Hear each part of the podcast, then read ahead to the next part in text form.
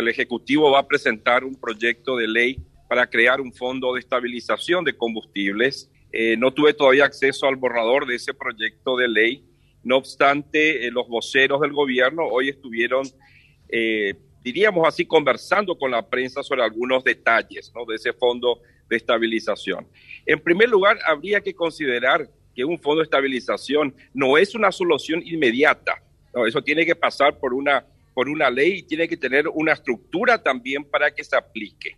Porque si esa estructura este, no, no es buena, eh, ese fondo de estabilización puede volverse una fiesta para algunos privilegiados y desperdiciarse ese dinero, eh, diríamos así, en una distribución que no es la que corresponde a los objetivos, ¿no? que serían bastante nobles, es decir, de, buscar que los precios de los combustibles sean eh, más razonables para la población. Si eso no se maneja bien, vamos a tener que el remedio puede ser peor que la enfermedad, es decir, que finalmente el pueblo tenga nuevamente que pagar ¿no? por una, una situación mal manejada. ¿Y a qué me refiero, Quique, con esto? Y eso es muy importante, ¿no?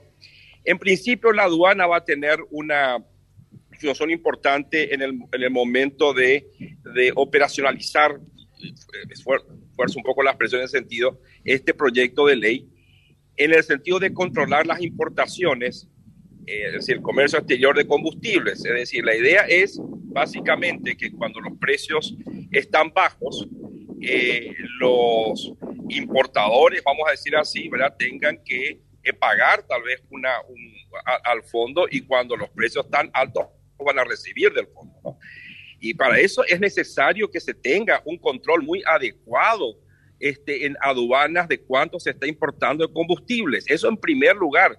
Y eso en realidad no tenemos, tenemos una falencia que es histórica.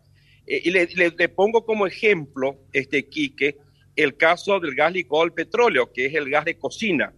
Si usted se fija en las estadísticas del balance energético nacional de los últimos 30 años, se va a dar cuenta que en, lo que se refiere a importación de gas licuado del petróleo prácticamente no hemos cambiado, no hemos, no, no, no, nos han incrementado los, las importaciones del gas licuado y eso llama mucho la atención, es decir, que ahí hay una, una cuestión aparentemente de dificultad para fiscalizar, en ese caso particular, del gas licuado de petróleo. No estoy hablando de los combustibles líquidos, pero que también uno puede inferir que hay dificultades para, para controlar, para verificar cuánto exactamente está llegando al país esos combustibles este, líquidos, en ese caso el diésel, que es el que, el que va a ser el objeto de este proyecto de ley, ¿verdad?